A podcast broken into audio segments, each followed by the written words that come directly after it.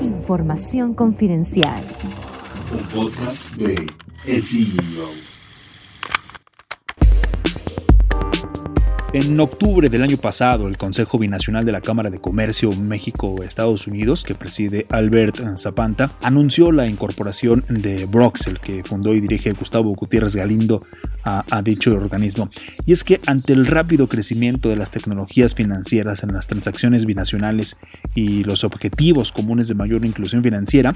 la Cámara decidió escalar en su agenda de trabajo de dicho sector y sumó a la primera fintech mexicana para desarrollar conjuntamente las mejores prácticas entre ambos países. Se podría decir que la noticia que pasó hasta cierto punto desapercibida es parte del enfoque de Broxel de mirar hacia el norte con soluciones para personas y empresas, a diferencia de muchos de sus competidores, aunque sin descuidar las oportunidades en México, donde con más de 12 millones de plásticos, sus tarjetas ya son de uso cotidiano y dos licencias bajo la nueva regulación FinTech, una para financiamiento colectivo y otra más para fondos de pago electrónico. En Estados Unidos atiende a la comunidad mexicoamericana con diversas soluciones financieras para administrar eh, cuentas en dólares, en pesos y también para, para enviar remesas. Recientemente lanzó la tarjeta de crédito oficial del equipo de los Delfines de Miami, tiene un acuerdo con ATT para servicios de tecnología transnacional y uno con Google Cloud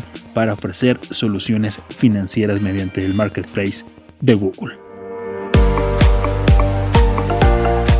Otra parte, y un pronto regreso que, que, estamos esperando es el siguiente, porque el 6 de octubre, cuando el banco inglés Barclays anunció la llegada oficial de Gabriel Casillas como economista en jefe para América Latina, y desde entonces comenzó un eh, periodo de inmersión que se prolongó más de lo debido justo por la coyuntura pandémica, pero la noticia es que el anterior director de análisis y relación con inversionistas del grupo financiero Banorte está por terminar las evaluaciones y capacitaciones internas para concretar su llegada y para poder aparecer en el directorio, compartir estimaciones y opiniones a nombre de Barclays y desde luego conceder entrevistas a partir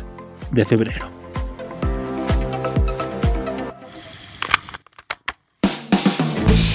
Gracias por escucharnos y los invitamos a consultar más información de noticias, tecnología y negocios en el CEO.com, arroba el CEO-bajo en Twitter y el CEO en Instagram. Soy Giovanna Torres, nos escuchamos la próxima.